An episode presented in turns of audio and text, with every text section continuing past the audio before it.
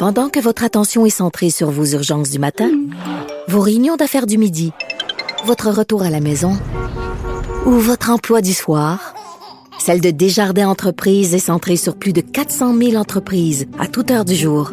Grâce à notre connaissance des secteurs d'activité et à notre accompagnement spécialisé, nous aidons les entrepreneurs à relever chaque défi pour qu'ils puissent rester centrés sur ce qui compte, le développement de leur entreprise. Parce qu'en immobilier, faut être à son affaire. Suivez les conseils de nos experts. Via Capital, les courtiers immobiliers qu'on aime référer. Bonne écoute. Antoine Robitaille, le véritable troisième lien. Le Salon Bleu à vos oreilles. Et tout ça sans utilisation des fonds publics.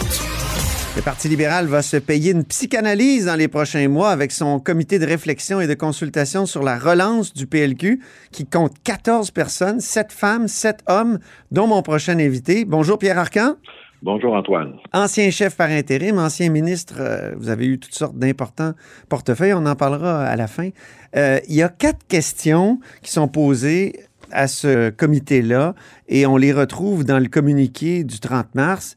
Que signifie être libéral au Québec en 2023? Quelle est la place du Parti libéral? Quels sont les principes qui définissent le libéralisme? Puis comment décliner ces principes en orientation concrète? Mais il me semble qu'il en manque une importante pourquoi la désaffection des francophones de ce parti qui a gouverné le Québec presque, presque sans interruption, j'allais dire, depuis 1867?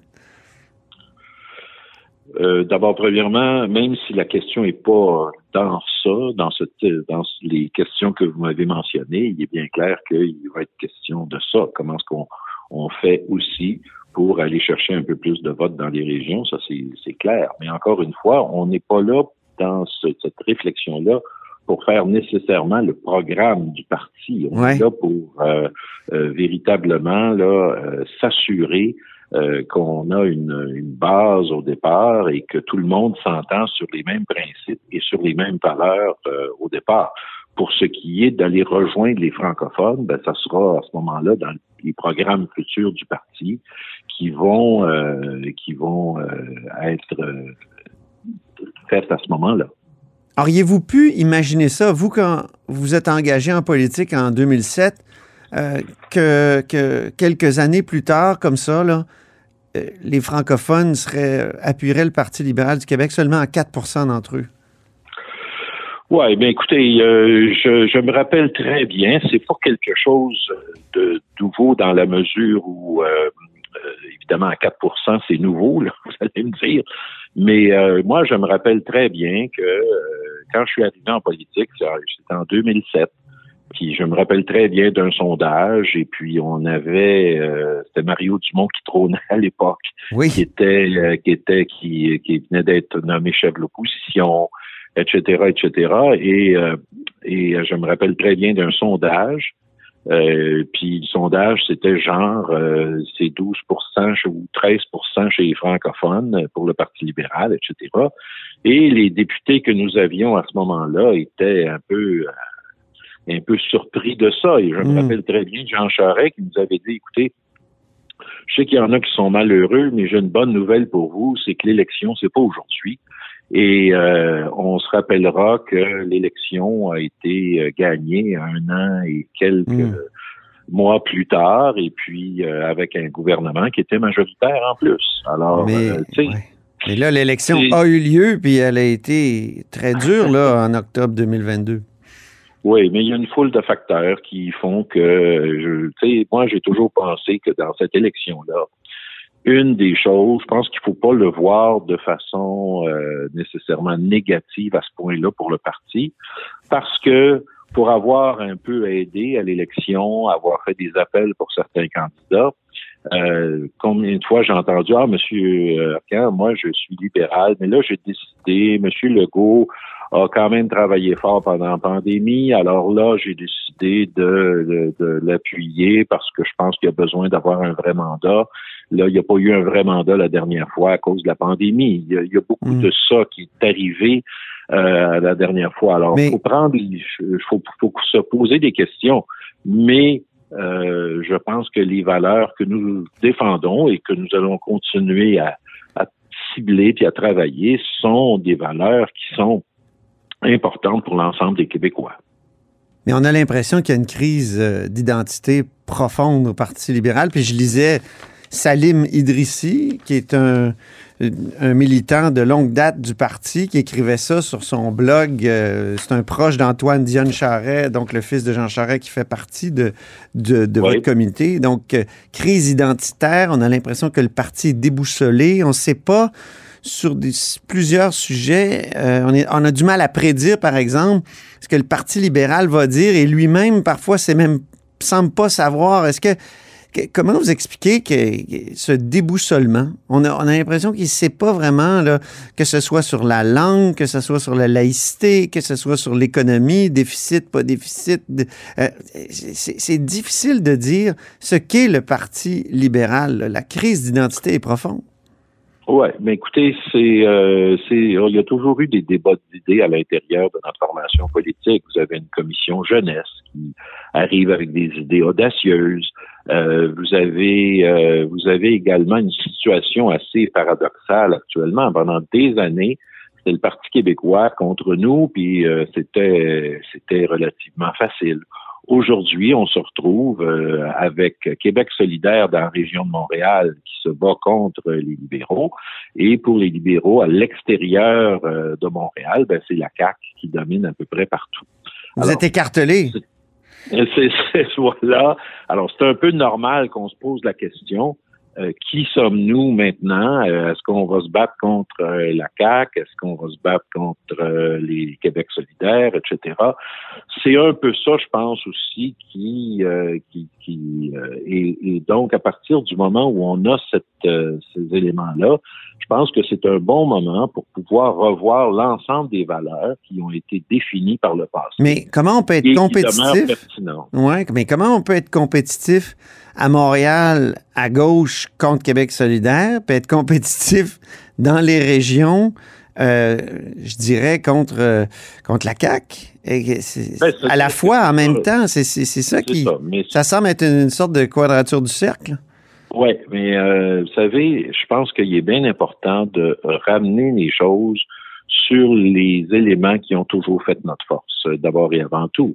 Hein, on a toujours été un parti politique qui, qui, défendait les valeurs de base, qui sont par exemple les libertés, euh, que ce soit également la nécessité pour le Québec d'avoir un fort développement économique. Ça, c'est une, euh, une des choses importantes.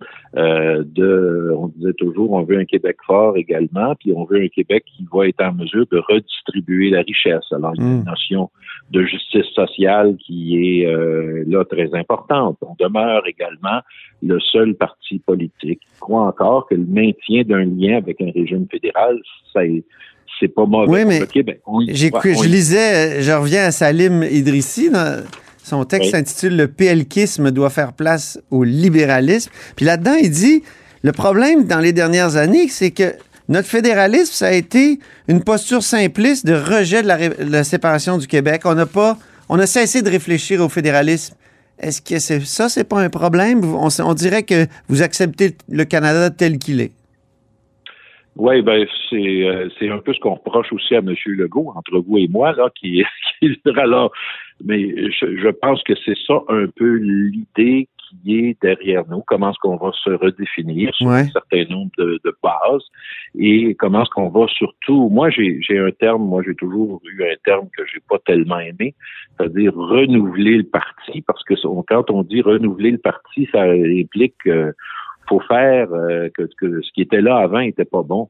Et moi, j'aime mieux qu'on emploie un terme genre on fait euh, évoluer le parti, on actualise, on le met à jour, etc. Euh, on, arrive avec les idées qui sont un peu plus modernes. Alors, c'est un peu ça, je pense, qui, euh, qui est la réflexion qui est entamée parce que euh, c'est un peu normal. Comme, les députés, les députés qui sont dans la région de Montréal, par exemple, eh bien, ils ont le souffle chaud de Québec solidaire. Alors, ils ont une tendance à aller vers euh, un peu plus à gauche, et puis dans les régions, ben c'est autre chose. Hein. Alors, là, vous êtes absent des régions, donc au caucus, il ne doit pas avoir beaucoup de, d'écho des régions. On a quand même des présidents d'associations. Ah oui, c'est vrai. Il en reste? OK. Ah oui. Eh, Dites-moi comment ça va fonctionner, le, le comité? Euh, à 14, là, je me demande comment vous allez réussir à, à vous entendre, à produire un, un, texte. Ça va être difficile? Ben, on a deux coprésidents, puis on a une on fait une consultation également, puis vous savez, on a un parti dans lequel il y a une, des commissions euh, que des pour les, les, les j'appelle les commissions culturelles. Euh, on a euh, la commission politique, on a également, euh, je dirais, la commission jeunesse. Alors, puis on a des militants, puis on va rencontrer les militants dans les régions, etc. Alors, c'est un peu l'ensemble de ça. Maintenant, est-ce qu'il va y avoir des discussions au sein du comité qui euh, vont être importantes et puis euh, dans lesquelles il y aura Mm. peut-être pas nécessairement un désaccord, mais ça, c'est le fruit de, de- de- du brassage d'idées qu'on veut faire. J'ai parlé de vos portefeuilles euh, ministériels tout à l'heure. J'ai une question qui porterait sur Pierre Fitzgibbon. Vous avez eu, vous, Pierre Arcan, à peu près tous les portefeuilles qui sont actuellement dans les mains de Pierre Fitzgibbon, mais vous, vous les avez pas eu tous en même temps. Lui, il les a tous en même temps. Est-ce qu'il y a trop de pouvoir, selon vous? Ben, euh, C'est-à-dire, c'est la question du pouvoir. euh, c'est clair qu'il y a beaucoup, beaucoup de travail devant lui. Moi, je, me rappelle à l'époque, euh, quand c'était Sylvain Gaudreau qui était ministre des Transports, des Affaires municipales. Il me semble qu'il y avait d'autres choses également. Il était peut-être en charge d'une région. Et là, je me disais, écoute, comment est-ce qu'il va faire pour faire ce travail-là? C'est un peu la même chose avec Pierre Fitzgibbon. Euh, le ministère de l'Énergie, c'est quand même un ministère dans lequel euh, vous, êtes- vous avez le- le- ce qu'on appelle l'État dans l'État qui est Hydro-Québec. Oui. Vous avez euh, quand même euh, Énergie, qui est une grosse entreprise également. Vous avez à gérer euh, un certain nombre de choses. Et euh, le ministère de l'Économie, j'ai pas besoin de vous dire également que c'est important. Moi, je l'ai Oui. toujours vu comme étant une façon pour le gouvernement de prendre plus de contrôle sur Hydro-Québec, ce qui explique d'ailleurs, à mon avis, le départ de Mme Bush. Même si elle dit le contraire. Qui vous voyez à sa place? Oh, écoutez, j'ai pas, j'ai pas eu l'occasion, j'ai pas eu l'occasion de réfléchir honnêtement à ça. OK. Euh, parce qu'il y a quand même, elle n'est pas restée très longtemps. Puis je suis pas sûr qu'elle a développé nécessairement eu le temps de développer la relève. Alors euh, que le gouvernement choisisse la meilleure personne, mais c'est sûr que euh, c'est quelqu'un dans lequel euh, il est clair que ça a toujours été le, le- François Legault quand il était dans l'opposition et euh, a toujours euh, eu beaucoup d'intérêt sur Hydro-Québec. Et donc, euh, comme vous le savez, il Mm. disait qu'il y avait trop d'employés, il a voulu faire deux fois Abbé James, et Oui. ainsi de suite. Alors, euh, il y a eu beaucoup d'opinions là-dessus. Alors, c'est clair qu'il va vouloir euh, exprimer fortement ses opinions sur Hydro-Québec. Merci beaucoup, Pierre Arcan. Ça me fait plaisir. Je rappelle que Pierre Arcan est un ancien député libéral de Mont-Royal-Outremont. Il a été chef par intérim, mais aussi ministre d'importants portefeuilles. Et actuellement, il est membre du comité de réflexion et de consultation sur la relance du PLQ. Et c'est ainsi que se termine là-haut sur la colline en ce lundi. Merci beaucoup d'avoir été des nôtres. N'hésitez surtout pas à diffuser vos segments préférés sur vos réseaux. Ça, c'est la fonction partage. Il y a aussi le bouche à oreille. Et je vous dis à demain.